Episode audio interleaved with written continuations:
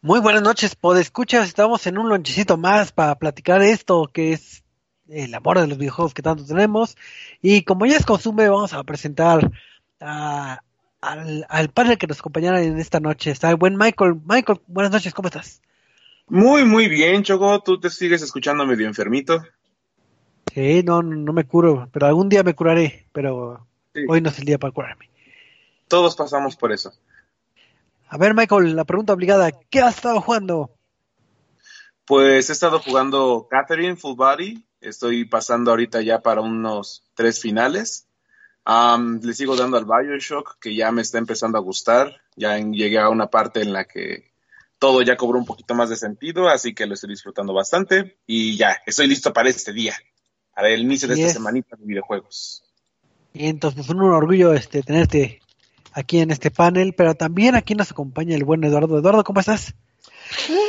Muy buenas nochesitas, ya, ya, ya, ya, aquí estamos listos para darle a, otro podcast más, como todos los lunes a las nueve y media que escuchen el Reset Lounge y se enteren de todas las noticias de videojuegos y vengan a platicar, a cotorrear, a convivir, a muchas cosas con nosotros. Así es, recuerden de que nos sintonicen a las nueve y media hora de la Ciudad de México, porque a través de la tecnología de Facebook eh, pueden este comentar, hacer chismes y demás. Entonces aquí esperemos toda su retro y, pues vamos a iniciar ya este bonito apartado de noticias que, que como siempre es costumbre, siempre terminamos hablando de, de Pokémon, queramos o no. ¿Pokémon? Ajá, sí. ¿Vamos a hablar de Pokémon Choco?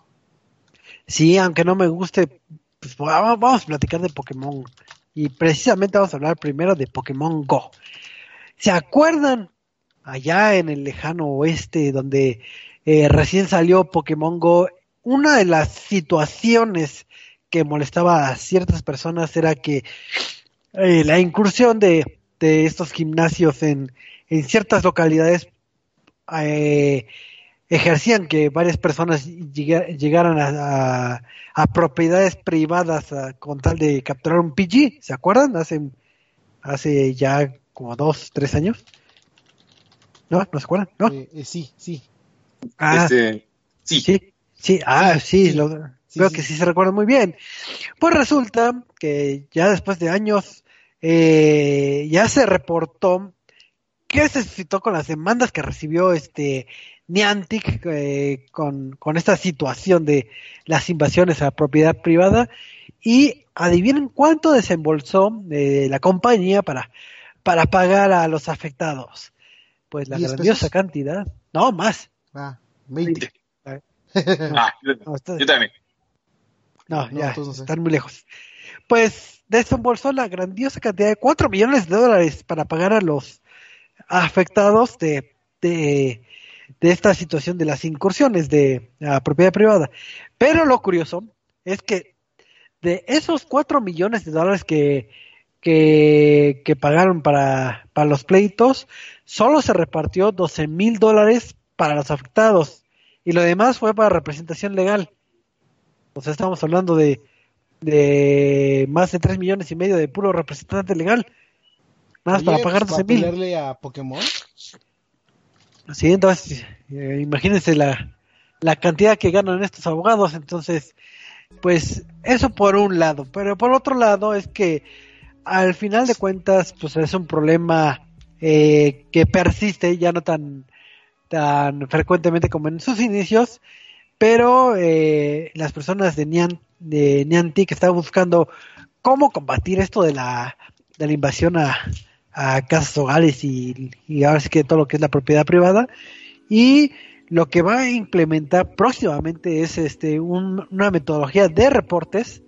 Entonces si curiosamente tu casa restaurante o empresa es un este cómo se llama un, un centro Pokémon o un, una parada. una parada mejor dicho y pues ahora sí que se están metiendo ilegalmente en la madrugada nada más para capturar un Pidgey pues ya puedes levantar el reporte para que ya eh, no haya problemas o te quiten ahí de la base de datos.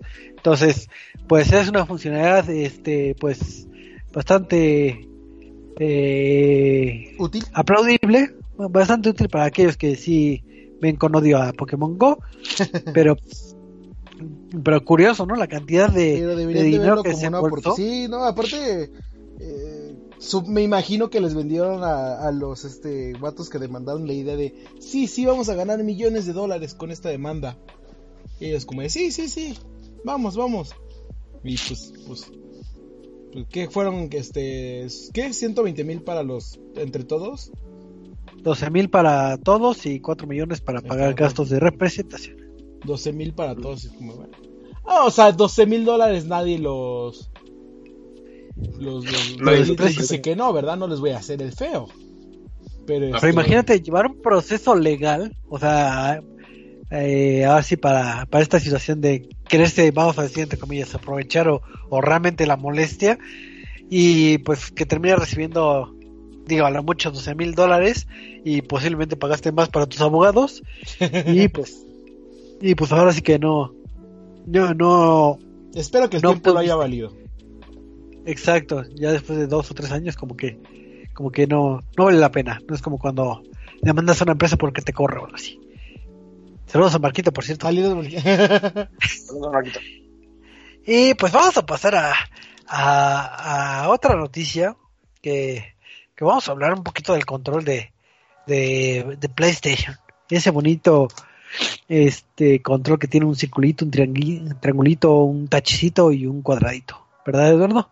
Sí, sí, sí, el, el- el clásico control que, que todos conocemos como pícale al cuadrado, pícale al círculo, o pícale al este al triángulo, o pícale a la X. ¿Sí, sí o no, Michael? ¿Sí o no? Todo, No, todo- no se llama X. ¿Cómo no? Si lo estoy No, no se viendo, chingada madre. No, me, sorpre- me sorprende estoy- que ustedes. Me, me sorprende que ustedes, que han jugado durante muchísimo tiempo, no se hayan dado cuenta que ese botón no se llama X, se llama Cruz. Cruz. ¿Cómo? Sí, Cruz. ¿Cómo no? Eh, sí, sí, a ¿es ver, triángulo, si Nintendo cruz? fue el que empezó esto, y Nintendo empezó con A, B, X, Y, pues eh, de, de- de eso se- será una X, ¿no? Sí, claro, tiene sentido. Entonces no es un X. No, no es una X, es una cruz. chinga. madre. Sí. Ah, Y es que de acuerdo estaba- a un- ¿Qué? Ajá. Perdón, no, continúa. Es que de acuerdo a unos tweets que estuvieron empezando a lanzar a través de las páginas oficiales de PlayStation en sus redes sociales, resulta que el nombre original de eso es Cruz. Entonces, generalmente si se le llama X, pues no está mal en realidad. Así que ahora ya lo sabemos todos, así de simple. O sea, no hay mayor explicación para ello, simplemente empezaron a decir, ¿en bueno, serio su, ustedes? su- su explicación este e- es que son figuras Ajá. y que por lo tanto se llama cruz, no X, porque la X no es una figura, la cruz sí. Yo digo, Ajá. yo digo que son unos pensantes eh, la gente de PlayStation, porque eso claramente es una X. No, Quisieron, no, es que quisieron verse como muy trending de vamos, ¿cómo vamos a quemar el mundo ahora?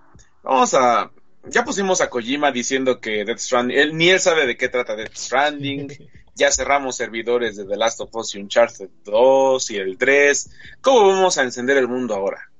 Ya sé, di que es una cruz, pero es un X, no, no, no, es una cruz, y ya con eso, y ya pues lo lograron. Están Funcionó. comparando todo este drama de la X y la cruz con la vez que el creador de los GIFs dijo que se decían GIFs.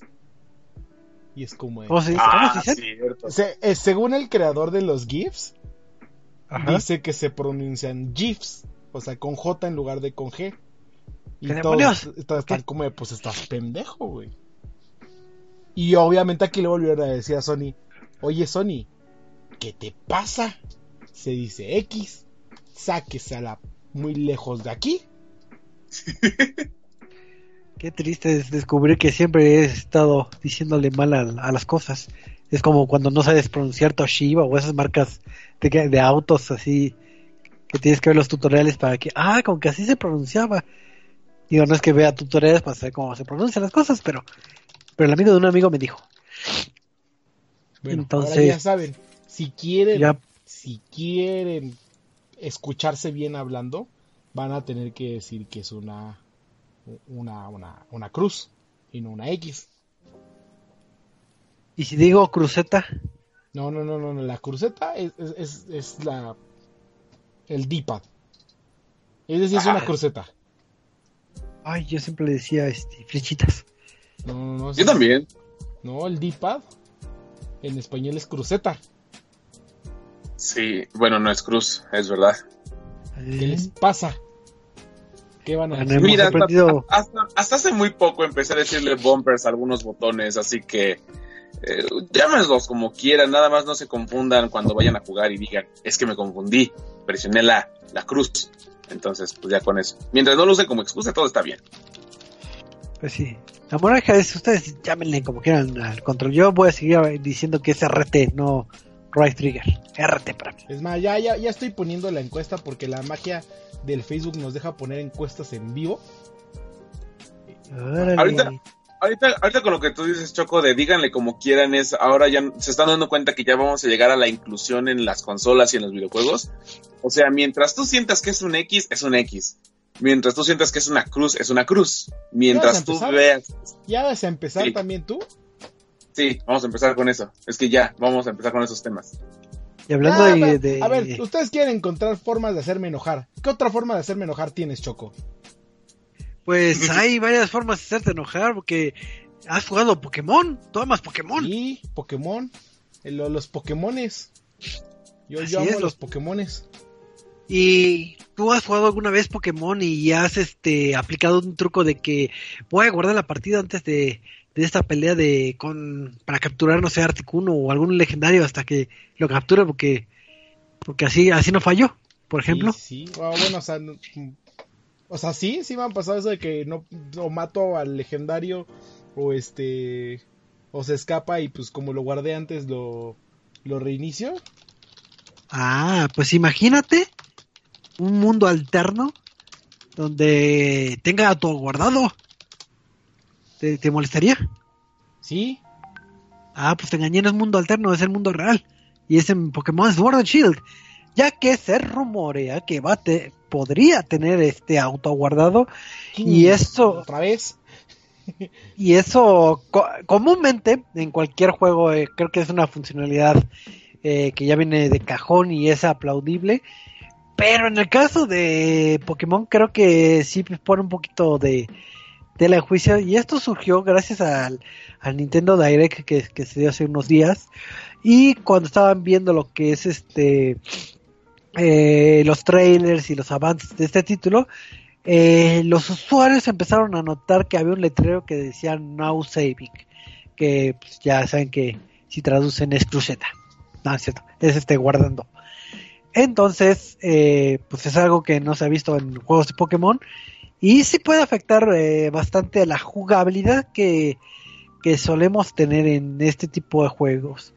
Ya que, pues, como comentaba ahorita en el ejemplo, varios guardamos el avance antes de hacer una, re- una acción que pueda perjudicarnos o, o que no salga el resultado que queremos, ya sea obtener algún shiny o, o atrapar a ese Pokémon legendario, etcétera, etcétera. Entonces, imagínate que intentas atrapar ese Pokémon legendario y lo matas, como dice Eduardo, y se guarda tu avance y tienes que volver a jugar para capturarlo. Entonces, ya varios usuarios muestran su su incertidumbre acerca de esta de esta Ay, situación es que, que- no ha sido anu- anunciado eh, Oficialmente, sí, sí. eh, oficialmente, pero pues como salió en Now Saving ya ya se preocupan. eh. Pero a ver, a ver Es Eduardo, que- tú qué eres. Eh, eh, es que es que ah, por ejemplo para hay, hay juegos en los que sí sí es este útil y sí lo pides a gritos de oye cómo es que este juego no tiene autosave Eh, por ejemplo o sea los RPGs de antes tipo eh, Final Fantasy y todas esas cosas Ajá. y que eh, pues porque eran no era costumbre de ah voy a reiniciar esto para que eh, pueda obtener tal cosa a diferencia de Pokémon donde era es, es una táctica conocida eh, el de ah voy a guardar antes del jefe bueno antes del legendario por si se me escapa o si pasa algo o antes de lo Elite Four o antes de algo por si pasa pues simplemente lo reinicio y lo vuelvo a empezar no Y si me pones un auto guardado justo, aparte es, lo, lo ponen justo en el momento en el que te mueres. Y es lo que más odio. Es, es, es de las cosas más frustrantes que lo pongan como de... Ah, te acabas de morir guardado. Es como... de, "Ah, ah, ah, hijos de su... Y por ejemplo, uno, uno con el que sí lo estuve haciendo fue con este Madden. Eh. Madden tiene auto guardado. Y entonces se guardaba en, en- eh, en los partidos, pon dos jugadas. Luego me, me equivocaba y me interceptaban o pasaba algo. Y con tal de, este, como quería obtener el, el logro del puntaje perfecto, algo así. Este, era como, ah, lo cierro y lo vuelvo a abrir y me regresa dos jugadas antes de que me hayan interceptado. Pero ahí está. Entonces, por ejemplo, está bien que tenga auto guardado porque te evita ese tipo de cosas. Pero en este tipo de juegos estoy seguro que lo van a poner eh, justo en el momento en el que, o sea, no es un auto guardado de cada 5 minutos, punto. Ajá. Sino es un, un auto guardado de... Eh, Antes de que ingreses. Ajá, esa- de, de- de cada que vaya a pasar algo así de, ah, te moriste, auto guardado. Ah, vas a entrar a tal área, ah, auto guardado. Ah, te gastaste tal ítem, auto guardado. Estoy casi seguro y eso sí, sí sería muy frustrante para, para los jugadores. Sí, claro. Pues ahora sí que ya veremos primero el anuncio oficial si sí va a tener esta funcionalidad o no y a ver cómo lo implementan, pero sí es como creo que sí es eh, va a tener que cambiar la estrategia de cada uno o les va a costar más trabajo obtener eh, los Pokémon que tanto que tanto desean, pero pues esa fue la noticia para, para alegrar el Ojalá y buen pueda deshabilitarse el auto guardado. Como en muchos juegos, que sea opcional. Eh, tengo una pregunta que es eh, fuera de la escaleta. ¿Qué? Eh, Michael estaba comentando que ni el propio este Kojima este que ni entiende su propio juego, ¿cómo está ese chisme? O nada más. Ah, sí, es- Kojima Es que tuiteó o dijo, no me acuerdo. no, fue una entrevista que le hicieron y le preguntaron, oye, ¿y de qué va Death Stranding? Y Kojima dijo, Death Stranding, así literal, Death Stranding. Mira, ni yo sé de qué trata el juego. Es una conglomeración de varias mecánicas y funciones que van a irse uniendo y conectando, o sea, el mismo diálogo de siempre. Se van a terminar conectando en una historia que poco a poco se irá desarrollando. Digo, es evidente que Kojima sabe desde un principio el por qué orinar sale un hongo eh, o por qué vas a cargar a un bebé. Pero pues empieza a meter como esa cizaña de, ay, quiero ser misterioso, quiero ser como el mismo desarrollador que conocen de hace años para que llame la atención. Pero sí fue como un, más que el hecho de que todos dijéramos, oh sí, el gran juego, más bien fue como un, Kojima, nada más confirmaste lo que ya sabíamos desde hace años. Ni tú No, sabes de qué sí, va. sí. Y, y lo Sí, peor ya es que se encontró con señora. este... Bien. Con... Con Kenny Reeves. Y todos como, de, Kenny, sal de ahí, esa no es tu oh, familia. sí. No es tu familia. Sí, Ya no salte de ahí, eso no es Cyberpunk. Sí, sí, sí, te- te digo, o sea, es como de... Vete de ahí. No, no, no, no, no, no. no. E- e- Es como el, este, el meme de, no los veas, te van a contagiar. Ya no entiendo de qué va Cyberpunk. no. ¿Qué tal si quiere tener hongos? También. Pero bueno, pues vamos a pasar a, a otra noticia. Y Ahora También qué me regresando vas a enojar. Ahora con qué me vas a hacer enojar. no creo que ya no hay nada de que te haga enojar, pero regresando al mundo del pasado, que me gusta tomar noticias de hace años, ¿te acuerdas? Hace mucho, bueno, muchas veces, pero hace mucho que fue odiado Electronic Arts por la incorporación de, pues, eh, no hace poco, pero, pero, en un- ¿no? pero- Que fue hace un buen rato. Pero así una que fue bastante sonada de, de las loot boxes de, de Star Wars Battlefront 2, no sé si, si se Ah, acuerdan, sí, eh. sí, sí, sí, claro. hace, hace un, un buen de, de tiempo, cuando estaban en auge, para bien o para mal, este, lo que es este, ¿cómo se llaman? La- las loot boxes, eh, sucedió algo que supongo que en su momento lo comentamos, digo, la verdad no recuerdo si la, si lo, si lo comentábamos, en que los usuarios, principalmente del foro de, de Reddit, se estaban quejando de, de la cantidad monetaria que tenías que invertir para obtener un, un Darth Vader. estamos hablando de una época que se implementaron las loot boxes, pero no era a ciencia cierta bien declarado cuántas tenías que gastar para obtenerlo y, y todavía sigue siendo medio hechizo eso. Digo, todavía este, actualmente, pero ya como que está más, más este, controlado. Pues en ese entonces eh, Electronic Arts eh, aprovechó este foro para, para darle la respuesta a este a este usuario de comentando de que pues, eh, que querían que los eh, usuarios tenían ese sentimiento de a y de hacer un logro a lo que es este al obtener los distintos héroes una respuesta eh, corporativa y que no venía al caso. Y, y, pues obviamente la gente enloqueció y pues los les empezaron a, a votar como nota negativa. Y eso eh, acarreó todos los problemas que, que pues ya sabemos la historia de, de, cómo fue super odiada Electronic Arts y de todo lo que tuvieron que hacer en Star Wars este para las loot, book, el loot boxes. Y sí, pues esa es la historia pasada. anuncio tienen que especificar, no va a traer loot boxes. Ajá. Pero pues algo bueno tenía que salir de esto y pues resulta que pues, ya saben que, que los récords Guinness está a la vuelta de la esquina y a cada rato está sacando récords de cualquier cosa y también la versión este creo que hay versión también de videojuegos de los récords Guinness que creo que ya ha perdido un poquito de prestigio porque ya ya así que bueno y ahora qué vamos a, a hacer récord mundial pues resulta que Electronic Arts eh, ya tiene un nuevo récord mundial y el récord es de tener el comentario con más votos negativos. Así que al menos eh, eh, pues, ah, tendría que salir algo bueno de eso, que juntó creo que más de 89 mil, este, no, perdón, de 683 mil votos negativos.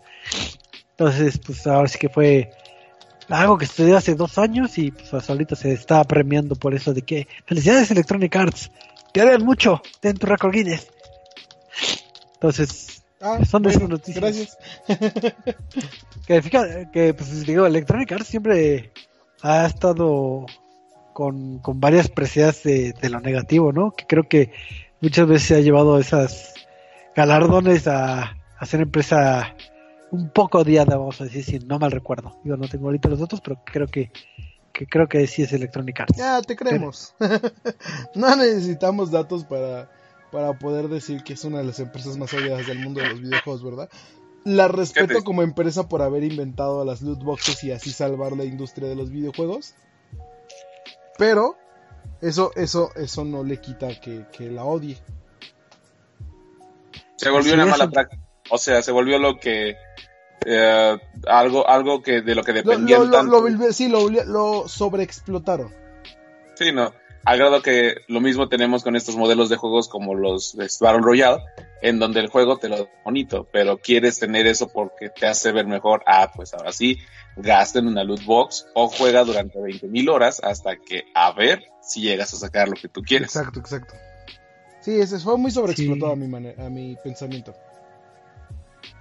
Así es pues esa fue este una nota y Ya no sé si tengan ustedes otra nota con algo más. Ah, sí, yo, yo sé No, que, creo este que Michael tiene una nota. Así es. Una última nota para este momento. Eh, no sé si ustedes sean fans de Resident Evil. Eh, un poquito, un poquito. Un poquito, un poquito. ¿Y qué tal un Resident Evil cooperativo? Así como lo fue Operation Raccoon City o en su momento Out. Y ¡Iuj!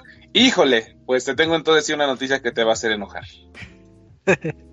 O- lo ¿Por siento. qué, Es- ¿Por, por es- qué, Michael? este- ¿Por qué? A ver, ¿por qué quieres este verme enojar? está muy feo porque te hacemos enojar. ¿Qué va a pasar ahora? Bueno, desde hace como unos meses empezó a rumorarse de que ya podíamos empezar a probar, si recibías una invitación muy privada de Capcom, las primeras fases de prueba de su próximo proyecto de Resident Evil. Todos esperaban que por el éxito de Resident Evil 2, pues ahora ya viéramos evidentemente el Resident Evil 3 mejorado para que pues veas, para que te puedas asustar en HD cuando Nemesis rompe esa maldita ventana. Pero no. Hace como tres semanas aproximadamente anunciaron que existe este proyecto que se llama Project Resistance, en el que de hecho la R y la E se iluminan en rojo como lo hizo Resident Evil 2 y el, y el 7 de Resident Evil 7. Y el día de hoy se confirmó, no el título del juego aún, pero ya se vio como un teaser de lo que puede ser este concepto del juego. Díganme, ¿alguien recuerda Let for Dead? Sí, Claro. uno de los mejores ¿Ese juegos. Sí, sí, me Ah, gustaba bueno. ¿Y alguien ha jugado Death by Daylight? Sí, Sí, sí, sí. también. Pues creo que es lo que podremos ver ahora en este nuevo juego, porque se ven a cuatro protagonistas, podrían decirse, sí, genéricos, que están en un escenario, como un laboratorio, y una persona libera a varios zombies, leakers y criaturas a empezar a matarlos y pues armados hasta los dientes, estas cuatro personas empiezan a matar a todas las criaturas, con bombas, con trampas y todo. Armados hasta Y los al- dientes. Güey, traen un bate. pero lograron matar a un leaker, así que Ah, eso para mí es.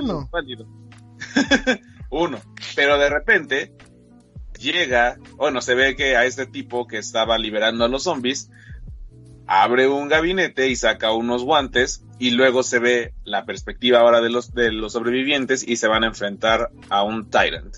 Así que todo esto nos da a intuir que efectivamente será un juego cooperativo no se han dado más detalles, se van a dar más detalles en la Tokyo Game Show, que ya es... ¿Cuándo es? ¿Es en unas dos semanas? En octubre. No, En como octubre, mes. ¿no? Ahorita te digo bien la fecha. Bueno, se van a revelar más, más detalles y más datos de Ah, esto en no, octubre. 12 de septiembre a 15 de septiembre, la, el fin de semana. en tres Este fin de días. Wow, cuánta separación de, de información. Pero sí, este, vamos a poder ver más un poquito de, de detalles de este juego. Posiblemente, ah, no, de hecho ya está confirmado que van a ver gameplay. Y esperemos que ya le den como un título eh, confirmado, que muchos están apostando que se va a llamar Outbreak 3 o Outbreak File 3, que sería la continuación de esta saga que salió para Xbox y para PlayStation 2. Así que sí, si les gusta la idea de una de un spin-off cooperativo de matar a todos y que posiblemente uno vaya a matarte, pues Resident Evil ya se va a unir a esa tendencia. Se ve bonito. Digo, a mí me gusta eso de lo cooperativo. Se ve interesante y que no solo sea como de, ah, sí, son cuatro contra un monstruo, sino que mezcle de cierta manera este como de, de, ah, puedes activar trampas, bueno, no sé, yo así lo entendí, que, ah, puedes activar trampas para que salgan más zombies y te ayuden y ya hasta el final tú, que ya los hayas debilitado, ya entras tú a matarlos, ¿no? Algo así. Sí, o sea, no solamente va a ser de, de beat 'em ups a, a general, sino vas Sí. a también utilizar algunas mecánicas de los puzzles que distinguen a la franquicia desde hace muchísimos años, pero pues igual tenemos que ver cómo funciona, porque alguien también recuerda a Umbrella Corps, ese Iu. Sugar, no, ese sí, literalmente nunca había probado un videojuego tan malo como Umbrella Corps en mi vida. Uh, La neta, no, pobre no de las lo personas mencionamos, ya no existe esa cosa. Sí, no. ¿Qué, qué, menciona qué? Pero Y listo. Sí, es sí, sí, se ve interesante. Me hace mucho ruido que se aleje mucho de lo que había estado eh, presentando Capcom. O sea, no, no sé en qué momento dijeron, ah, sí, eh, nos está Mira, yendo bien que- con los modos historia y todo esto. Vamos a hacer un Yo modo que- multijugador. Es que yo más bien lo que veo ahí es que necesitan más, más ingresos. O sea, el multiplayer es lo de ahorita y ya sabemos Pues que, que le hagan un modo pachinko, yo qué sé, güey, aprendan de Konami. Ay, no. No, porque ese pachinko se queda nada más allá y necesitan dinero de todos. Así que Capcom te necesita. Salva a Capcom y te daremos un Resident Evil 3. yo sé que tú sí les vas a aventar todo tu dinero. Mira, no lo, no lo hice con Metal Gear Survive. Porque, pues ¿Era no, o sea, la, la verdad sí es muy malo. Y de hecho va a estar en oferta en una, eh, las ofertas de PlayStation que salen mañana. No Otra pequeña noticia. Ay, estoy tentado, pero no. No. No compren Survive, no compren eso. Este, Bodrio, ya listo.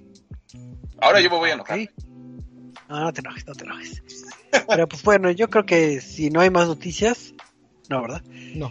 Pues vamos a pasar a, a, las reseñas, porque digo plural, las reseñas, porque digo, estas fechas son unas fechas bonitas para, para los fanáticos de la consola del Xbox, ya que pues eh, como sabrán ha salido el título de, de, de Gear 5 y también ha salido también acompañando, bueno, eh, unas semanas antes, casi un mes, eh, también la versión de Gears, pero en versión pop para móviles. Entonces, estamos hablando de, de, dos títulos de Gears, títulos muy distintos, pero pues vamos a abordarlos. Entonces, si son fanáticos de, ahora sí, de esta franquicia, pues ahora sí que sintonícenos porque, porque si vamos a estar hablando harto, harto de lo que le sigue respecto a Gears. Salvo que cambie de opinión este mi buen amigo Eduardo, yo digo que primero empezamos con el Gears Pop para ya cerrar con broche de oro con el Gears 5. Ah, ¿De acuerdo o no? ¿Sí? ¿No? sí. Sí. pues bueno, ¿qué es Gears Pop? Digo, oye, si han estado eh, al tanto de lo que han sido las noticias en las últimas semanas, pues saben que, o sabrán que The Coalition se unió con, con con lo que es, vendría siendo la, la franquicia del Funko Pop, que son estos bonitos cabezones, para sacar un juego de, dispositivos móviles basados en lo que es la franquicia de, de Gears of War. En este caso ya no es el típico shooter que, que, estamos acostumbrados, sino es un título de defensa de torres, que es este género que se ha popularizado principalmente en, en dispositivos móviles tipo este Clash Royale, en donde pues tienes a un equipo de, de, un lado y otro en la parte superior y mandas tus unidades a que vayan a destruir la, la torrecita, en este caso la, la ¿cómo se llama? Eh, vamos, donde se ubica tu, tu personaje. Entonces ahí van automáticamente eh, tus este, personajes ahí a atacar. ¿Cómo se juega Gears of Pop? Eh, ¿Cuál es la ventaja o qué tiene de nuevo? Pues tiene lo que es este el modo este eh, de person versus person, o sea, este combate contra ajá, PvP. Ándale, exacto. Entonces, pues, te va a emparejar con una persona de tu mismo nivel, digamos que todas son como tipo ranqueadas. Y al ganar eh, eh, ganarás en granes o cuando pierdes perderás en granes. Obviamente te van a estar emparejando a las personas que tienen el mismo engranaje que, que tú para que sea, entre comillas, este, equilibrado. ¿Qué sucede aquí? Pues puedes comprar eh, lo que son los pines. Los pines son como los personajes que vas a, a, utilizar. Obviamente son personajes de, de la franquicia de, de Gears of War. Vas a estar con Marcus Phoenix, vas a estar con, con los del Ejambre, y vas a estar este, ¿Ejambre? ¿Ejambre? Y este y cada persona, bueno, los personajes tienen distintas habilidades, fortalezas y debilidades y se dividen en distintos como rangos que van desde que son castigadores que se dedican a atacar directamente a las torres, los que obtienen coberturas para que avance tu zona de, de despliegue. Y este algunos que son como genéricos que atacan a lo a todo lo que a lo que vean. Entonces tú podrás eh, tener hasta ocho eh, pines distintos para una partida y algunos costes de, los pines se variarán dependiendo de, de qué tan poderoso sea o de las reglas del juego en este caso también los pines tienen rareza que van desde bronce, plata, oro y, el legendario. Y comúnmente entre mayor sea eh, la rareza, eh, pues ahora sí que será más poderoso y más difícil de conseguir. ¿Cómo consigo los pines? Bonita, bonita este pregunta.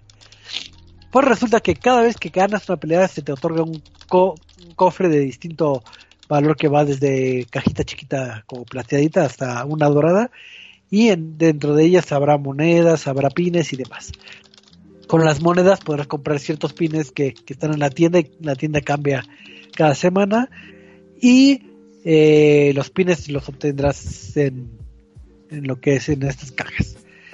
¿Qué pasa? Si juntas muchos pines de una misma figura, podrás subirle de nivel. Al subirle de nivel tendrá más puntos de vida, más ataque, más este, rapidez.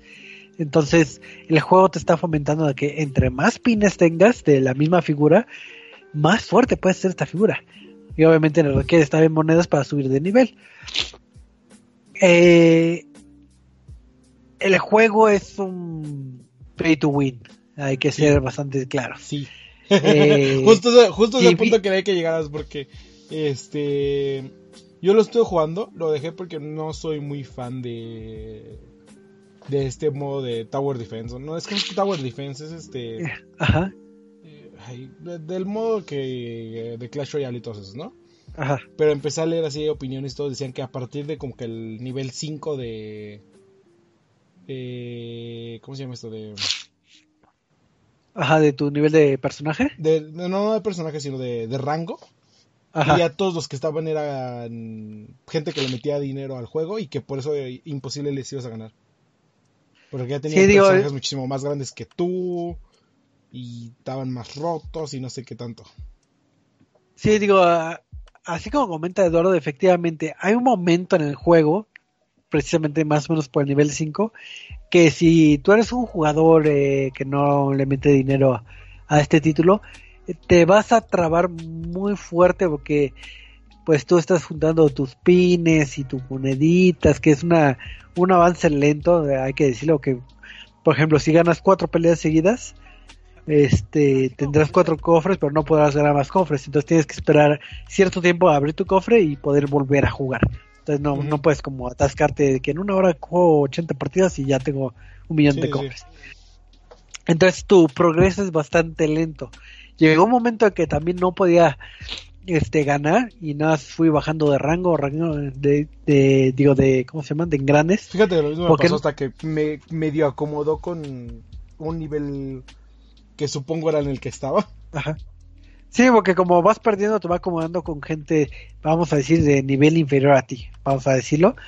Y, pero esto no es porque sean más hábiles, sino porque la gente ya le metió este cierta cantidad de dinero y pues cuando le metes dinero avanzas muchísimo más rápido. Digo, yo este tengo conocidos que metieron dinero y por ejemplo sus unidades que eran nivel 1 o 2 ¿Quién fue? ya las subieron a 7, ¿Marquito? 8 y ¿Ice? no, no, alguien, alguien por ahí.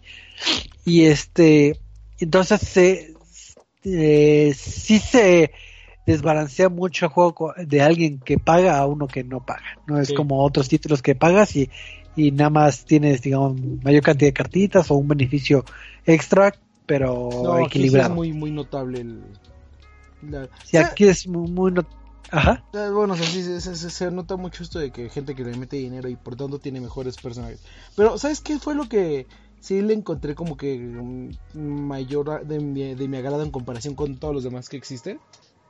Es, eh, eh, aparte de esto de que tienes como que los clanes y todo esto, que pues igual Clash Royale todas esas los tienen, el que puedes jugar como cooperativo.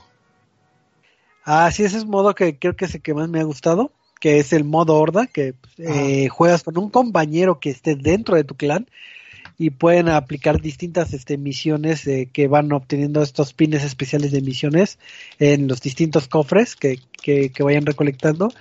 Y pues ah, y son mi- misiones variadas. Hay desde misiones de donde vas a tener gratificación este monetaria y peleas Sí, este no sé contra el locust o luego contra un este no sé un, un boomer gigante hay distintas misiones con distintas dificultades que, que, pues, te dan un beneficio extra y te dan mejores recompensas pero tienes que buscar a un amigo o alguien con quien jugar ¿Sabe? Y lo Pues- yo, no sé si lo tenga otro juego de, de este estilo. Ahí sí, te digo, no soy mucho este fan. Lo jugué principalmente porque dije, este... eh, ah, es Gears. Lo voy a dar una prueba. Y porque tiene logros de Xbox. Solo por eso. Ah, sí, efectivamente es un juego para Android o iOS y son muy contados los juegos que, que tienen la compatibilidad con los logros de Xbox y, y este Gears Pop no es la excepción, sí tiene logros. Si son cazadores de logros, este, la mitad serán relativamente sencillos, pero la otra mitad sí serán eh, fomenta mucho el grindear, de que va, eh, juega mil, per- mil partidas y gánalas y mil hordas. Entonces, para que estés ahí eternamente jugando. Entonces, si son eh, los que les gusta completar un juego al 100, sí van a pasar este horas y horas y días jugando este Gears y para que lo terminen completo va a ser tardado. Entonces, pues, eh, ya para finalizar la, la, la reseña, pues es un juego casual, está bien para jugar a ratitos. Por lo mismo de que las partidas de cofres te limitan a cuatro, pues realmente son partidas como de dos minutos y medio o casi tres. Sí, son cortos. Entonces, eh, con 15 minutos que juegues y ganas todas, pues ya, ya jugaste por, por mediodía, entonces ya no necesitas que invertirle Yo tengo una más duda. tiempo. Sí, Mm, Mencionas sobre la cuestión de las microtransacciones y sabemos que los juegos generalmente para celulares son así. Mencionas que generalmente ya la gente ya está empezando a invertir en esto. ¿Tú Ajá. considerarías que vale la pena hacerle micro, o sea, que tú, tú, Choco, o incluso nosotros como jugadores le podamos meter aunque sea una o dos microtransacciones y de verdad podría ser benéfico? O sea, no tanto en sí como para estar a raya con los demás, a, a su nivel, Sí, sí. sino que puedas apoyar al juego como tal, porque pues al final es también un apoyo al juego, es un soporte al producto, pero vale la pena sí meterle un, o una o dos microtransacciones, no atascarse como otras personas. Mira, para fines de ayudar al juego o a los desarrolladores, digo, yo soy mucho de, de apoyar este, así que la industria si va a estar ahí metido, eh, si quieres todos los logros va a estar metido, no sé, 80 días, pues al menos puedes eh, darle, entre comillas, las gracias, porque al menos, digo, digo, llevan poquitas semanas, pero se han sacado distintos modos distintos de hordas, entonces sí le están metiendo actualizaciones y apenas salió un parche para balancear un poco el juego que estaba bastante roto. Ya pusieron un balance. Entonces, para apoyar, sí. Si es para beneficio propio de, de quiero tener eh, mejores pines y estar equilibrado con los demás, eh, creo que mejor no. Yo optaría por la versión gratuita, eh, pero si tienen paciencia. Porque, digo, conozco gente que invirtió, no sé, 350 pesos en, en microtransacciones para abrir nada más un cofre de legendario que es la única forma que los puedes obtener y que puedes obtener las este estos pines legendarios que son digamos los más poderosos. Entonces digo 360 pesos por un pin de un personaje que a lo mejor es de los que te gustan o que hay como cuatro legendarios pues realmente se me hace bastante caro.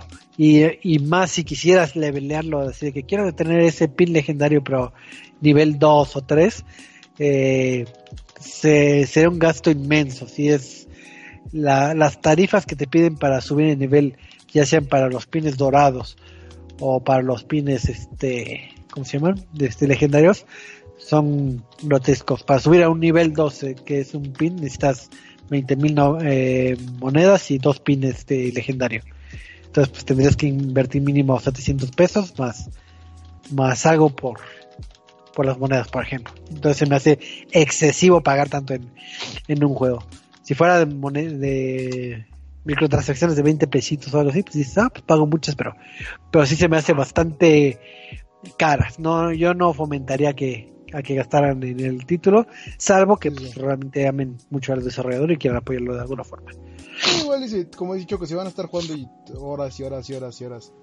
Pues sí, o sea, pues da pa aprovechen porque este eh, no sé si vale la pena, o sea, no, no, esta pregunta fíjate que si nunca me la hice en las dos, tres días que estuve jugando, porque digo, no soy muy fan del concepto de, de Tower Defense, pero este, sí, pues, sí van a estar jugando aunque sea denle tantito eh, una mención en Twitter, bueno, en redes sociales, fotitos, algo, no necesariamente, eh, es algo que he escuchado muchos este, desarrolladores decir así como, no necesariamente tienes que este, aventarnos dinero, sino con que pases la voz y alguien más eh, se una, eh, ya estás aportando de cierta manera, ¿no? Sí, y ya este último dato eh, curioso de si llegan a comprar los Funkos Pop de, bueno, o sea, los Funkos este, originales de los juguetitos que son de los de Gears of War de la última oleada que salió, incluye un código para que compren este un, un cofrecito. Entonces, digo de los dorados, pero pero bueno, entonces ya ahí sí tienen pueden conseguir códigos. Entonces compren Pop y compren Gears y compren todo. No es cierto, no compren Pop porque nunca van a salir de esa obsesión. Así, Vean a Choco. así es. Así es, sigo sigo en este en reform- reformándome, estoy en Alcohólicos Anónimos, pero de, de Funkos, pero voy. anónimos. hay Funkos Anónimos. Pero ese será tema para otro podcast. Y pues ya, digamos que eso es todo de, de hablar de Gears este, Pop. Y pues vamos a pasar a- al, al juego importante que es este eh, Gears 5 que un juego bastante sonado, digo, que digo, independientemente de los comentarios que nos vaya a hacer más adelante Eduardo, yo he oído mucho, mucho comentario muy positivo de Gears y, y hasta que lo están posicionando como el mejor Gears de, de los últimos tiempos, entonces creo que está reviviendo la, la franquicia, pero a ver Eduardo, platícanos tu vivencia de, con, con, Antes de que me caiga todo el hate, tengo que decir que nunca he sido muy fan de Gears. siempre fui más jugador de Halo. Eh, eso sí lo acepto desde el principio. Y, y, yo, estoy junto con muchos que juegan Gears 4, sí no lo sentí bueno. para mí era como, ¿y esto qué es? Pero obviamente el juego sobrevivió porque tiene una gran base, eh, tanto como de jugadores mexicanos como de jugadores en línea alrededor del mundo, todo lo que es alrededor del Gears Pro Circuit, etcétera, ¿no? Entonces, pues eh, se defendió. Eh, Gears 5 me recordó todo lo malo que fue Gears este, 4. Porque en 3 minutos te resumen toda la historia. y ahí es cuando te quedas pensando como de si puedes resumir en tres minutos toda la historia de un juego, es que hay algo realmente malo o algo realmente bueno, ¿no? Y en la anterior entrega sí no fue algo realmente bueno. Pero bueno, dejando eso de lado, eh, sí me pongo completamente de acuerdo en que Gears 5 es una joya maestra. Eh, bueno, es un juego, un juego, bastante bueno y que es todo lo que debe haber sido Gears 4, como muchos dicen. Eh, me, uno, uno, de los puntos que ahorita estaba discutiendo con Omar en el chat es que este inicia el juego y lo primero que te inicia es con un, tutorial. Entiendo que para los jugadores veteranos que llevan jugando desde Gears 1 sí les va a molestar porque pues no te lo puedes saltar. Te da un poquito de información sobre el juego, pero no te lo puedes saltar. Pero para todos los jugadores que son nuevos y como yo lo vengo recalcando desde siempre, es más que necesario que tengas un tutorial en tu juego, aunque sea FIFA 20 y haya 100 entregas antes, tienes que tener un tutorial porque siempre va a haber jugadores nuevos. Siempre. Es de ley. Y es algo que me encantó desde el principio de que Gears 5 hizo. Que tiene un tutorial, te explica todo lo que es el movimiento, todo lo que es la cobertura, lo que es la recarga activa, lo que son las granadas, eh, cómo moverte en el mapa, eh, qué, habilidades tiene tu personaje y así, ¿no? Entonces, bueno, empieza con el pie derecho realmente Gears por, eh, por este simple detalle. es, pequeño, pero para mí es de las cosas más importantes. Eh, y ahora sí pasamos a todo lo demás de que es este el juego en sí. Quisiera darle todos los puntos del mundo, pero algo que sí me molestó, y, y este sí no tiene perdón, es que en su lanzamiento haya tenido tantos problemas de servidores. Tantos, tantos que hasta dos días después seguía sin poder jugar bien o sea, por ejemplo, podrás pues creo que hasta tiró el Xbox Live, ¿no? Creo. No, ah, bueno, no sé si tiró Xbox Live, pero sí tuvo muchos errores de Gears, de servidores de Gears. Me puedes decir como, oye, pero Blizzard también tuvo problemas con el servidor de WoW. Ok, Activision no tiene el dinero de Xbox. WoW Classic no es el lanzamiento del año como lo es Gears 5 para Xbox. O sea, WoW Classic es algo más por este... ¿Cómo se llama? Por nostalgia. Nostalgia, exacto, es pura nostalgia.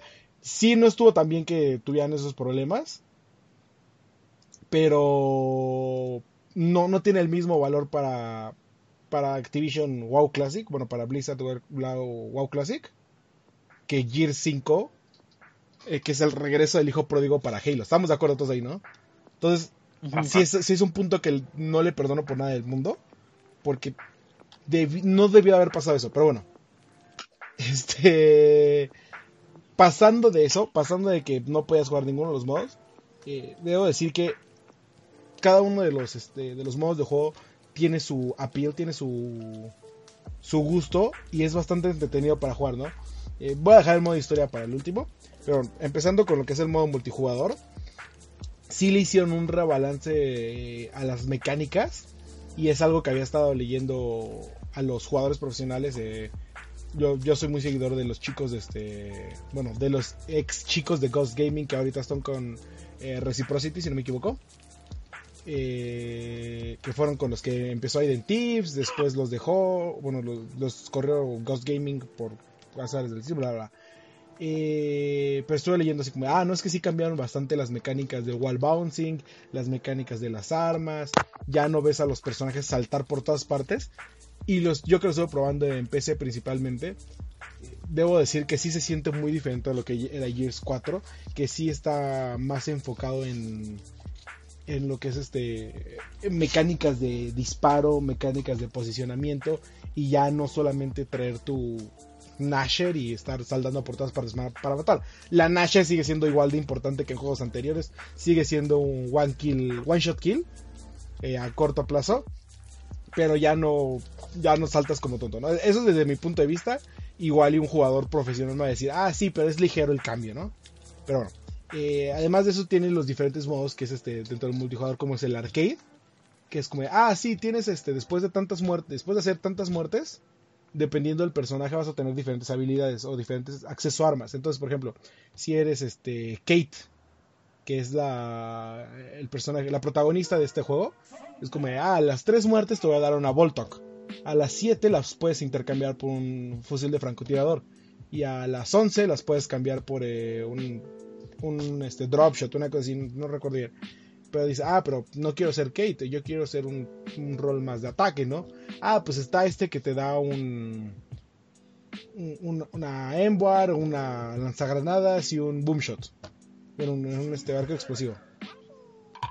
Eh, ah, bueno, está el personaje de Sarah Connor que viene de Terminator eh, Dark Fate. Que eh. ahorita explicamos todo eso que también me agrada bastante.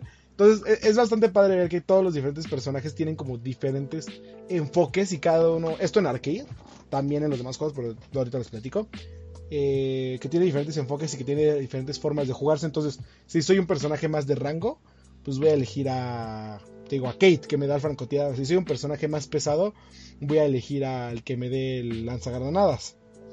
Y así sucesivamente, ¿no?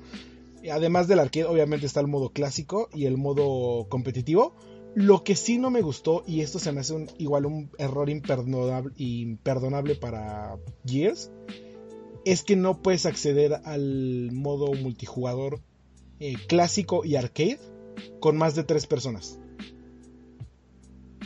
Eh, ¿Cómo? ¿No, ¿No, puedes tener un equipo de cuatro? No, eh, los equipos normales son de seis. Ajá. Son seis contra seis el modo. No puedes entrar con más de tres personas. Si quieres entrar con un equipo de, de 4, 5, 6, te dice, solo puedes entrar en competitivo. En arcade y en clásico, solo es equipo de 3. Se me hace la mayor tontería del mundo. Y, honestamente, porque pues... E, y es algo que vengo peleando con desde Destiny, es que muchos de nosotros crecimos con la idea de que tu grupo de amigos es de 4.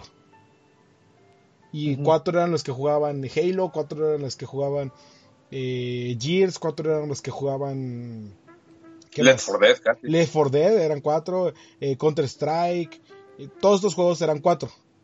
Y de repente empieza esta, esta, pues no sé, como corriente de, ah, no, ahora somos tres amigos. Eh, juegos como Destiny, The Division creo que también lo llegó a hacer, Anthem también es de tres. Apex Legends. Apex Legends es de 3. Muchos de estos juegos empezaron a tener esta de, ah, sí, somos tres jugadores porque es más fácil tener tres amigos que cuatro. y es como, se me hace tonto que no te deje entrar a Arcade Classic y a fuerzas te meta a competitivo. Pero bueno, eh, la variación de mapas está bastante interesante. Cada, cada mapa sí tiene su su modo de jugarse y eh, creo que ahora los efectos ambientales son muchísimo más importantes que lo eran antes. Antes veíamos el mapa de incinerador, que tenía esta cosa en medio del mapa que lo podías prender y quemaba parte del medio, ¿no? Eh, ¿Qué otro teníamos que tenía objetos de este, de este tipo? Era... Fuck. Me acuerdo de esa. Me acuerdo del, de las minas que iba bajando, que también eh, creo que se iba como de lado y te podía pegar una de las minas, pero bueno. Ahora ya, ya ahí siento que ya cae más peso porque muchas de las partes centrales de los mapas eh, o áreas expandidas ya tienen mayor eh, peligro de ambiental. Entonces, por ejemplo, hay un mapa que es como dentro de un museo y el pasillo principal que une los dos lados tiene un láser que puede estar recorriendo todo el momento. Entonces, en el momento se puede activar en vertical y pues simplemente te cambias de carril. Pero si se activa horizontal, ya valiste madres. Te va a cortar en dos, de a fuerzas. Eh, luego hay otro mapa que es este. Atrapados en el hielo, creo que se llama. En inglés no me acuerdo cómo se llama. Eh, que casi toda la mayor parte del mapa está, está encima como de un lago eh, cubierto de hielo. Puedes romper el hielo y los jugadores caen en, el agua y se congelan rápidamente y mueren. Entonces sí tienen los mapas ya tienen como que mucha más importancia. Hay un mapa que todo un tercio del escenario es unos vías del tren y este tren pasa y te atropella. Y así sucesivamente, ¿no? Entonces creo que es bastante, va, a ser bastante interesante ver. Hay mapas que sí van a banear definitivamente en el competitivo. Ya veremos. Pero sí, es, un buen diseño de niveles, es un buen, otorga buena movilidad y sigue teniendo ese característico que es una cosa de las que más me encanta ayer, esta simetría que le da las oportunidades iguales a ambos equipos para aparecer prepararse y pues, utilizar sus estrategias, ¿no? Y yo soy muy partícipe de los mapas simétricos en competitivo. Porque es, como que la cúspide de la competitividad, que ambos empiecen en las mismas oportunidades y ahora sí que la estrategia y la habilidad decida quién gana. Pero bueno, de multijugador pasamos al nuevo modo que es, creo que es de mis favoritos, pero sí tiene muy, o sea, no son los primeros en hacerlo que es el modo escape o escape. Que aquí es cuando te das cuenta que por qué tienes un grupo de tres, ¿no? El juego está hecho para tres personas, así como la historia. Bueno, el modo escape y la historia están hechos para tres personas. Y te deja elegir igual a diferentes personajes. Cada uno tiene su rol. Entonces, por ejemplo, Sarah Connor tiene el rol de tanque. Y te dice, ah, puede activar tal habilidad. No es cierto, Sarah Connor tiene ataque, creo y te tiene tal habilidad que cuando la activas es tu habilidad última, cada cierto tiempo se recarga y puedes eh, congelar, digo, congelar, por tus balas pueden como aturdir a los enemigos. Ah, tienes a Kate que tiene más un rol de soporte o de francotirador. Tienes a Dell que tiene más rol de ataque. Tienes a los diferentes. Y cada uno tiene habilidades únicas. Y lo que me encantó es que los personajes de Halo tienen sus habilidades. Entonces, Emil tiene la habilidad de poner un bubble shield en medio de, justo en el punto donde estás. Que pues como sabemos los bubble shields de Halo evitan que entren o salgan balas. Y esta Cat saca un holograma de ella para que distraigas a los enemigos. Entonces se me hizo bastante bastante Y esos personajes, por ejemplo, eh, los de Halo y los de Sarah Connor, ¿es parte de DLC o por.? Es DLC ah. gratuito, pero exclusivo para reserva y para Game Pass Ultimate. Ah, ok, super bien. Sí, o sea, eh, tienen buenas habilidades. En, en, obviamente en modo multijugador clásico no importa. Eh, no, no entran en juego estas habilidades, pero para Escape y para Horda están bastante interesantes.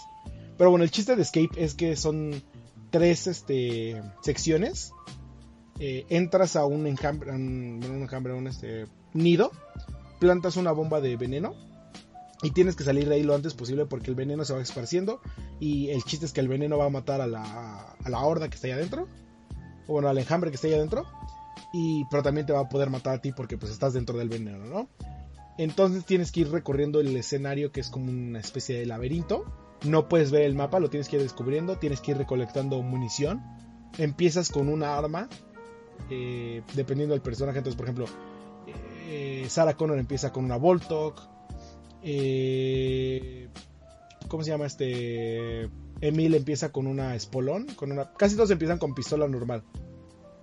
Entonces, este, tienes que ir buscando armas, tienes que ir robando o guardando munición. Y lo divertido es que conforme vayas pasando de escenario, te vas a ir encontrando con eh, pues, personajes más difíciles. Entonces, la primera parte del escenario son eh, los comunes, ¿no? O sea, locus normales, unas cuantas larvas y así X, ¿no? La mitad ya vas a empezar a ver eh, subjefes. Ya vas a ver un este un locust con con armas pesadas ya vas a ver eh, blocos de diferentes formas. Y ya para la tercera sección, ya vas a encontrarte, encontrarte con el con el enjambre de este de larvas, ya vas a encontrarte con el alcalde, ya vas a encontrarte con ahora sí los jefes jefes de Gears, ¿no? Entonces se me hace bastante interesante y divertido ver que luchas como que tres frentes, luchas por eh, esquivar o matar a los locust, al enjambre. Luchas por correr del veneno y llegar lo antes posible a, a la salida. Y luchas porque no tienes munición y te quedas como en ese eh, medio entre si buscar munición o correr por tu vida y agarrar lo que haya tirado en el mapa o mejor si te distraes y mejor con, más munición vas a poder matar más rápido o algo así. Y, entonces te quedas en este tipo de de pensamiento que te va a hacer perder tiempo o, que va a decir ah no mejor vámonos por acá ay por acá no era y así entonces se me hizo muy interesante tiene una gran variedad de mapas eh, lamentablemente los mapas no cambian o sea, ya son predefinidos. Siempre empiezas con el, el mapa sin saber cómo es, pero si ya lo jugaste, ya lo acabaste, pues ya sabes el, ya eh, recuerdas el mapa, aun cuando no lo tengas en tu juego, ¿no? Eh, te digo, tiene gran variedad, es bastante juego en equipo y entra bastante el, las habilidades que cada jugador tenga, porque por ejemplo hay jugadores que te dan munición. Entonces ese te hace un parote a la hora de jugar Escape, porque ya no te tienes que detener, porque ya puedes este, generar munición por, para los jugadores, etcétera, ¿no? Bueno, finalmente está el modo horda que es clásico de Gears. Eh, sobrevive a las 50 hordas y vas a tener tu bonito logro. Y aquí pues lo interesante es que toma estos nuevos escenarios y como te digo, cada uno tiene sus este sus hazards, eh, ambiente, su ambiente peligroso y te va a dañar. Pero ahora lo puedes utilizar para dañar al, enjambre. Entonces puedes utilizarlo para atrapar. Te digo, este mapa donde hay un lago de hielo que puedes destruir, lo puedes utilizar para atrapar al alcalde y matarlo de una manera muchísimo más fácil.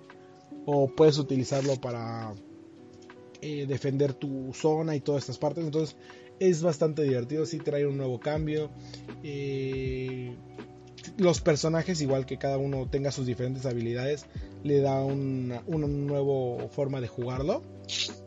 Y además de que cada uno pueda acceder como... Te digo, esto, esto no recuerdo bien, pero ya me dirás tu Choco. ¿Cada uno podía acceder a su propia tienda? No, si no, si no me recuerdo, digo, a la vez que jugaba creo que sí era compartido el Sí, todo, no, o sea, pero todos, el dinero sigue siendo compartido, pero todos podían comprar lo mismo. Ajá. Sí. aquí no, aquí ya cada jugador puede comprar cosas diferentes. Entonces, por ejemplo, eh, con el personaje de, de Jack, el robot que vuela, puedes comprar una forja que destruye armas y te da créditos y, una, y un estante para guardar tus armas, ¿no? Pero eh, los otros personajes pueden acceder a las metralletas y a las este, barricadas y otros personajes pueden acceder a otras cosas y así. Entonces sí le da un poquito de variedad al asunto a la hora de elegir personajes y ya viene la estrategia de qué habilidades tiene qué personas, qué nos va a servir y todo esto. Y pues obviamente conforme vayas desbloqueando, vayas terminando el juego, vayas desbloqueando dificultades, va a ser más interesante ver qué combinaciones son las mejores, ¿no? Ok. Entonces estos son como que los diferentes modos de juego. Eh, te digo, son bastante buenos y eh, sí le dan este como sabor extra o rejugabilidad a lo que es Gear 5. Ya no solamente es, ah, acá en modo historia, eh, pues puedo irme a multijugador o puedo terminar el orden. Tener el modo escape, eh, tener el arcade de multijugador ya les da como que más este saborcito al juego, ¿no? Fíjate, y es curioso ahorita que estás haciendo las reseñas de las primeras reseñas que te recuerdo que no, no empieces por el orden clásico de hablar de la historia. ¿Pero por qué? No. ¿Por qué, Eduardo? Porque eh, eh, sí, este sí ha sido un tema bastante eh, debatido entre los jugadores, porque hay jugadores a los que les gusta y otros a los que se les hace un poquito larga. Es larga, sí, sí, definitivamente es larga, y a diferencia de Gears 4, no la puedes resumir en tres minutos, en tres oraciones, y no. Y es bastante interesante. Obviamente ya tiene cosas que como jugador vas, vas este ¿cómo decirlo?, descifrando o vas anticipando. Esto no significa que sea malo, sino que, el juego sí te ha dado como que el camino bien para que vayas, eh, para que sea lógico lo que vaya a pasar. Y, eso es, este, en Gear 5 lo hacen a la perfección, porque te van poniendo eh, paso a paso las cosas que van sucediendo, te van haciendo un recuento de... Eso sí, es muy, muy pesado en cuanto a referencias a los years anteriores. Sí les recomiendo que los jueguen. O sea, si no han jugado ni siquiera al Gears 4, sí les diría, jueguen Gears 4 por lo menos antes eh, de jugar Gears 5. Porque sí tiene muchísimas referencias, tiene muchísimos personajes, eh, muchísimos coleccionables que hacen alegorías a... Bueno, que hacen referencias a entregas pasadas y les vas a ver más a los fans que a pues, cualquier persona que vaya a jugar como su primer juego, ¿no? Pero, te digo, la historia eh, se divide en actos y creo que el mejor paso que pudo haber hecho eh, The Coalition es eliminar a JD del papel del protagonista. Porque lo vimos en, en Gears este 4 y era como, ah, sí, él es el protagonista. ¿Por qué? Porque es el hijo de Marcus Phoenix y porque vamos a ver toda esta pelea entre la CGO y los asentamientos de gente que pues, no, tiene, no quiere tener nada que ver con sus guerras y solo quiere vivir sus vidas en paz, ¿no?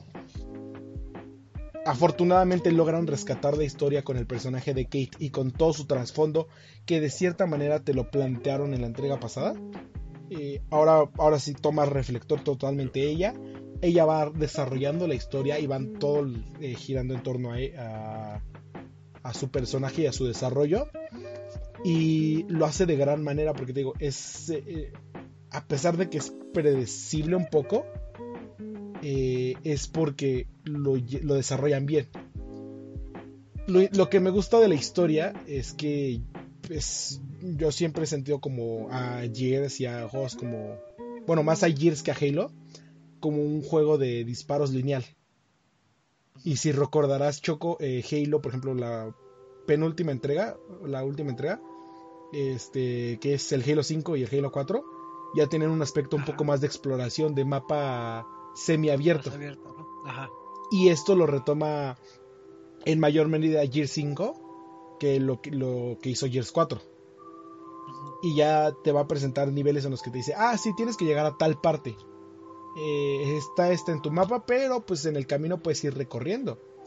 Se puede llegar a sentir un poco repetitivo porque tiene la misma base, eh, los diferentes escenarios de, ah, recorre el hielo, recorre el desierto, recorre estas cosas, pero está, yo siento que está bien manejado el ponerte diferentes misiones secundarias que vayan aportando a la historia o aportando al desarrollo del mundo a través de bueno, en tu camino al siguiente, a tu siguiente misión principal. Entonces, por ejemplo, te dicen, ah, tenemos que ir a tal estación de investigación, pero en el camino pues está una torre de agua que fue secuestrada por los locus y podemos ayudarle a los a, los habitantes de esta zona a recuperarla para que pues no se mueran de, de sed, ¿no? Y te van dando este mejoras, te van dando, obviamente te recompensan de buena manera, porque en esta ocasión vas a tener a tu ayudante que es Jack y Jack va a poder ser un, va, a ser un gran soporte y va a tener habilidades como hacerte invisible, eh, lanzar un pulso de radar para detectar a los enemigos y de otras cosas. Este, ¿cómo se llama? Eh, ya te dije darte más vida. Eh, ay, no, en este caso, pregunta. Eh, digo, estás hablando de que al hacer las misiones secundarias te dan ciertas recompensas. Sí. ¿Hay algún tipo como de árbol de habilidades o tipo RPG o nada más te dan mejoras para el robotito? Sí, sí, sí, sí, es un árbol de habilidades, pero es bastante simple. Eh, me agrada, pero a la vez hay otro punto que no me gusta, que ahorita te voy a platicar. Este, pero sí, el árbol de habilidades es básico, es como de, ah, Jack tiene todas estas habilidades.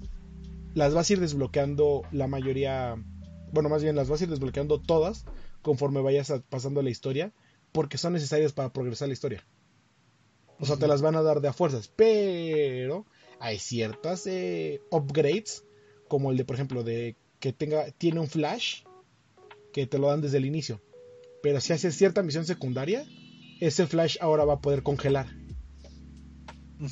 Eh, si haces una cierta misión secundaria, ahora el el escudo te va a... Ay, ¿cuál era la habilidad del escudo? Te va a dar más vida o te va a dar este...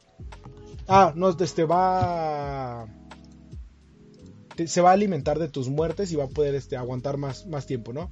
Entonces todas estas eh, misiones secundarias sí te recompensan de buena manera el poder eh, pues, hacerlas para que pues, no digas como, ay, ¿para qué? Me voy directo a la misión principal. No, no. Te conviene explorar el mapa. Vas a encontrar no solo estos este, eh, habilidades principales, bueno, habilidades complementarias, sino puntos de mejora para mejorar las diferentes habilidades, para que el destello recargue más rápido, tenga un mayor alcance, o para que la vida de Jack, eh, para que aguante más, se regenere más rápido, o para que lo puedas mandar a revivir gente, cosas así, ¿no? Eh, son, pequeños detallitos, no son así como bastante pesados, sí te ayudan, pero tampoco son eh, necesarios para avanzar la historia, porque si no te vas a morir y va a ser imposible. No, no, no. Y este es como que la dualidad en la que no me gusta cómo cae este árbol de, de habilidades. Porque si bien no son necesarios para... Las mejoras no son necesarias para pues, terminar el juego, sino nada más para ayudarte. Este mismo como que aspecto que toman y que The Coalition sabe que tienen, eh, hace como que digan de, ah, ok, pero pues todos los puntos de mejora los vas a tener que encontrar escondidos en el mapa. Y si no los encuentras, pues ni modo, ya no lo vas a poder mejorar. Y nunca me ha gustado, esto ya es a título personal, yo creo, pero nunca me ha gustado que este... ¿Que te condicionen a eso? Eh, sí, que las mejoras sean de exploración. O sea, que no sea como por experiencia o como por eh, el número de personas matadas, yo qué sé, como por actividades normales, sino que tengas que irlas a buscar, tengas que estar este pensando así como, chin, ya no sé si ya me pasé por aquí, eh, ya no recuperé eso y al final ya no voy a poder completar las mejoras de Jack porque se me pasó una. No sé si esto ocurra. He tenido mucho cuidado con recoger todas, precisamente por esto.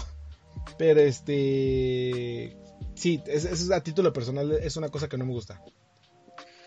Ok, pregunta. Eh, creo que, tío, ya me corregirás, creo que lo no sé si lo viste o, este o lo jugaste en lo que es en la versión de PC, pero gráficamente cómo, cómo se ve el, juego. Gráficamente se ve bien, pero tiene un par de detallitos. Este este es otro título personal que me sigo peleando y, que, eh, es que yo no entiendo o bueno yo no eh, pues sí no no no me gusta que piensen que por que, para demostrar que tu juego es nuevo o que tu juego puede mucho, tengan esta mentalidad de que ah, las este las cinemáticas no pueden ser pero rendereadas. Tienen que ser rendereadas al momento porque se ven muchísimo mejor. No sé si me entiendes. Entonces, este, y, y, en juegos RPG lo entiendo porque tu personaje va a ser único porque tiene cierta ropa de cierto color, con cierta arma, eh, con cierta eh, forma facial. Entonces entiendo que hay que hacer cinemáticas renderadas al momento porque se adecuan a tu personaje. Pero en Gears lo único que cambia es la arma que vas cargando y ahí es cuando me pregunto, ¿realmente es necesario hacer cinemáticas rendereadas en la consola? Porque si se ve eh, que está un ángulo de cámara apuntando a la a Kate, por ejemplo, y carga toda esa parte del escenario, pero de repente cambia el ángulo a JD que está platicando y se ve que el escenario no ha cargado por medio segundo y ya carga y ya aparece otra vez con todos los detalles. Mm, y así sucede en muchas ocasiones, ¿no? Entonces, sí, a mí no me gusta que tengan esta mentalidad de que todas las cinemáticas tienen que ser cargadas en el momento porque se ven mejor. No. Se me hace innecesario y eh, esa es, es una de las cosas negativas para mí. En todo lo demás y que han estado como comprobando es que tiene como una carencia de detalles en comparación con otros títulos de Gears. Eh, el mundo abierto está muy, muy bonito, está bastante eh, bien hecho ver todo este de las tormentas, la electricidad, cómo va decayendo el mundo, los diferentes escenarios. Un, un momento estás en la ciudad, luego en el otro en el hielo, ves cómo cae el martillo del alba clásico de Gears, todas estas cosas. Se ve bastante impresionante entonces está bien estéticamente. Sí me gustaría que tuviera un poco más de detalle en ciertos modelos. Pero creo que este el mayor punto que le puedo dar en cuanto a gráficos eh, slash diseño es que el diseño de escenarios y el diseño de, de mapas es súper intuitivo.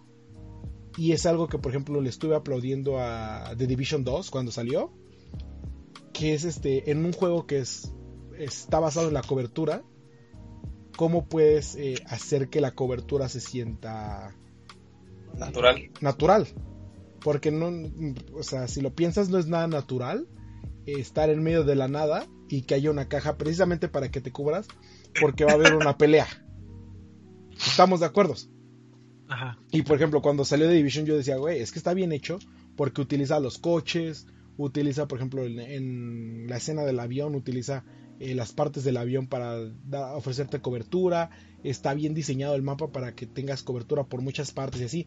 Y Gear 5 eh, también tiene esa, ese gran acierto de que se siente muy natural y muy intuitivo el movimiento. Entonces, estás en un laboratorio secreto utiliza el diseño de las oficinas, utiliza los escritorios, utiliza eh, cajas de municiones, cosas así, que están bien colocadas para darte cobertura y para que se sienta natural el ambiente. Estás en medio del escenario de hielo. Ah, pues hay estalactitas, hay, bueno, no sé si se llaman estalactitas o estalagmitas, no sé cuáles son las que apuntan para arriba. Eh, hay pilares de hielo que puedes derribar para que caigan y te den una cobertura. Se rompe la cobertura porque es de hielo, pero te ofrece cierta cobertura, te, da la oportunidad de darte, de cubrirte en algún lugar. Este, hay lugares que sí te quedas como aquí no hay cobertura para nada y pues nada más voy a tener que estar saltando por todas partes y corriendo. Entonces, sí, el, diseño de niveles es una cosa que le aplaudo mucho a Gear 5 y que e, e, es impresionante que hayan logrado este darle en el clavo a este aspecto, ¿no? Ok, eh, pregunta Eduardo. Digo, yo recuerdo en pasadas iteraciones del Gears que creo que, bueno, yo ah, así lo he sentido que el doblaje eh, ha sido este bastante bueno.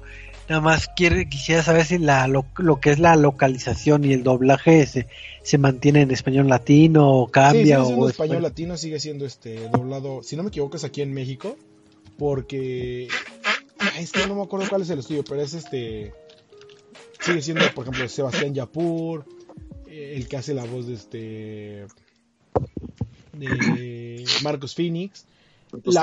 La, la, voz que sí cambia y que sí sí, sí, fue un poco este eh, decepcionante fue la de el tren el tren Cole Cole Cole Cole, Train. Ah está Augustus Cole porque la, es este la cambiaron a la voz de no me acuerdo del nombre, pero es de la voz que hace Vegeta.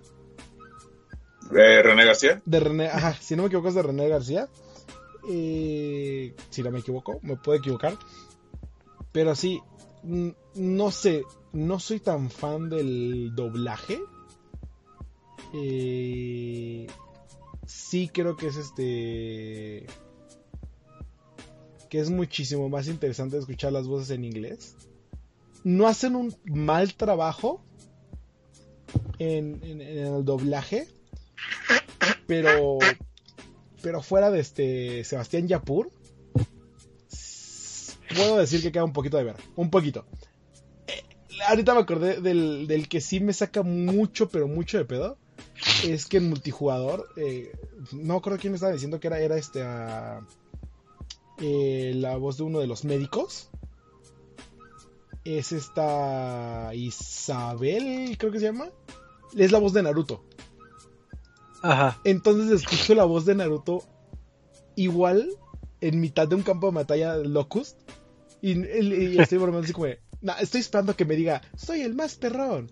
O este es mi camino ninja. Entonces es como, ah, ¿cuál tiene la voz de Freezer? ¿Quién es Freezer? ¿Sí es, es René García? No, no es René García. Eh, Freezer, no. Tú debes de saber. Gerardo Reyero. No. Es Reyero. Ajá. Es Reyero. Sí, sí, por eso digo, no. Este, entonces. Sí, De hecho, lo que estaba viendo ahorita, que igual el doblaje, ya como añadiendo a tu información, sí, fue grabado aquí en México. Y pasó, fíjate, lo mismo que con el juego de Spider-Man, que tuvo cuatro, bueno, Spider-Man tuvo seis, este tuvo cuatro directores de doblaje al mismo tiempo. Creo que también por eso, mira, e-, esto te puedo dar como uh, un dato. Creo que también por eso puede significar que tú sientas que el doblaje no está como al nivel de los otros y que queda de ver. Porque Sebastián Yapur, pues, es Marcus. Sí, o sea, él, él es Marcus y él ha estado desde el principio a fin y a él no le puedo pedir más. Claro. Pero al tener a cuatro personas con diferentes visiones y diferente proyección, y luego van a dirigir a, no a todos, sino a una u otra dos personas, por eso tal vez queda de ver. Porque te digo que eso pasó con Spider-Man y a mí tampoco me gusta ese doblaje. Sí, eh, eh, sí, hay un problema en las voces y, y hay algunas traducciones que creo que las toman muy literal entonces desentonan un poquito y ya no queda tan, ya no se escucha tan bonito. Entonces sí queda de ver un poco en el aspecto del doblaje. Eh, pero pues nada que no se arregle escuchándole en inglés, ¿verdad? No me gustaría hacer eso porque, pues, o sea, eh, hicieron un trabajo, se les aprecia y se aprecia que hagan el intento de hacer, eh, es como se llama, eh, iba a hacer traducciones, no, no traducciones, de doblaje al español latino, pero en esta ocasión tiene un pequeño fallo. y ya para cerrarle, porque ya, ya, ya, ya hay que irnos a dormir, Choco. Ajá, sí, ya, ya viene ahora. Sí, no, ya. Eh, la historia del juego sí es impresionante, te digo. Eh, es todo lo que debió de haber sido Gears 4. Ahí sí concuerdo con las opiniones de muchos de los que están jugando el juego. eh, ¿Qué más? ¿Qué más se puede decir? El diseño de sonido también es bastante eh, está bastante bien hecho. Hay gran, eh, gran, hay más participación de lo que es efecto de sonido del, del de, lo que son los rayos, de lo que son las armas de fuego, de lo que son los gritos de los locust, eh, todo hace un gran ambiente. Este, entonces, si vale la pena este comprar el título o no lo compro. Si son fans de Gears, pues ya lo tienen que haber estado jugando desde el viernes, ¿no? Que salió el juego. Ahora, otra pregunta. como otra, pregunta medio obligada. Esa pregunta se hace siempre y generalmente también ya depende del criterio de cada jugador. Tomando en cuenta que incluso venden ahorita bundles con toda la franquicia Gears, con este, ¿valdría la pena que aquel que no haya conseguido un Xbox o se arme una PC los consiga? Fíjate que no compraría la colección completa por el simple hecho de que existe Game Pass. Y Game Pass, ¿Qué es Game Pass? Te, deja por 200, 300 pesos al mes. Eh, creo que cuesta el de PC. Te da acceso a eh, Gears 1, 2, 3, 4 y 5. Pero, por ejemplo, para la persona que diga Miguel, el fanboy de Sony, que se quiere comprar un Xbox, está como o, aquella persona que tiene un Switch y nunca ha comprado otra consola, ¿valdría la pena conseguir así un Xbox? Ahora, tomando en cuenta la función de Game y todo, decir Gear 5 es, la, es el juego. Fíjate que es, muy buen juego, sí, sí, sí, te entiendo, es muy buen juego y sí lo podría decir como deberías de jugar este juego, pero el problema es que estamos hablando que es la quinta entrega de un título. Claro. Es muchísimo más difícil decirle a alguien de, de Switch, eh, ah, oye, cómprate este porque es una está muy bien hecho, tiene muy buena historia, tiene este eh, grandes gráficos, tiene un muy buen multijugador, pero lo malo es que es la quinta entrega, entonces vas a tener que jugar los demás juegos. Es muy difícil a decir a alguien de Xbox, oye, cómprate una PlayStation 4, porque acuérdate, los que hicieron Sunset Overdrive, eh, hicieron juego de Spider-Man, está muy chido, lo vale la pena. Nada más tienes que jugar Spider-Man. O que el de Switch te diga, ¿sabes qué? Tengo Smash Bros. Eh, es, muy difícil tomarlo como, ah, como eh, punto de venta, tanto este como Halo, porque si bien es este es amigable para los nuevos jugadores y sí cambia mucho el panorama de Gears, es más difícil vender una quinta entrega que un título por sí mismo, ¿no? Entonces, o sea, sí vale la pena completamente. Pero así que me digas como de, ah, nada más por Gears 5, eh, lo veo un poquito más difícil. Este... Pues ah, bueno, aquí este Crush, este Crush ah, estaba diciendo que sí, que efectivamente el que hizo la voz de Cole, que es este Gerardo Riero, eh, tomó el lugar porque el que hacía la voz de Cole no, no tenía el tiempo para, bueno, no coincidieron los tiempos de trabajo y al final pues no pudo este, hacer la localización. Eh, lo, que, lo que sí me hizo mucho ruido es que el que ya hizo la voz de Cole Train, del tren Cole, este, menciona que porque lo estaban haciendo muy rápido. O tenían mucha prisa para hacer el doblaje. Y siento que por ahí es como la equivocación que tuvieron para muchos errores que tiene el doblaje en español latino. Ok. Pues lástima, este, tengo que cerrar el grifo que pues, ya, ya acabó el, eh, el programa del día de hoy, pero qué bueno que pudimos hablar un poquito o mucho de, de lo que es la franquicia de Gears. Digo, ahora sí que pruébenlo, cómprenlo, disfrútenlo, porque sí es un juego este bastante digno para tener en sus manos. Entonces ya, ya saben, ya oyeron la, la recomendación del experto que en este caso es este eh, mi buen amigo eh, este Eduardo Ceja. Y pues vamos a pasar a despedirnos y agradecer a todos los que estuvieron en, en, el chat en vivo y los que nos oyen a través del recalentado. Y pues gracias Michael. A ver, despídete Michael. Muchísimas gracias por estar aquí escuchándonos. Gracias Choco, gracias Eduardo por estas bonitas reseñas de Gears. Sobre todo para alguien que es, conoce la franquicia pero no los ha jugado es interesante escuchar esa versión porque, vaya, estoy considerando así como seguir una consola de esta manera y saber que es un juego que literalmente el, mismo Phil Spencer lo ha confirmado. México es nación Xbox. Sí, y es curioso, perdón, se me olvidó mencionar esto. Eh, si vieron el stream que estábamos haciendo, eh, estábamos viendo como, ah, ¿qué tanto trae el juego? Tiene las banderas de todos los países, pero para México tiene cinco banderas diferentes creadas personalmente, personalizadas. Están muy chidas. No sé si sea por región nada más. Eh, o sea, de que, ah, sé que estás jugando en México, ten cinco banderas de México. O si sea solo para México que tenga tantas banderas.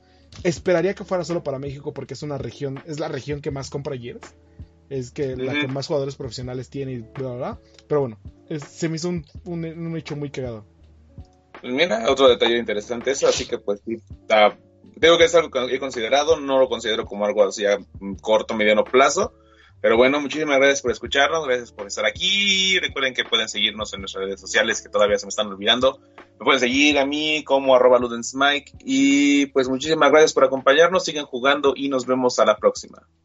Así es, muchísimas gracias Michael. Este Eduardo, ya anuncios parroquiales y eh, pues síganos, este, ya saben, martes y miércoles también tenemos programa a las nueve y media.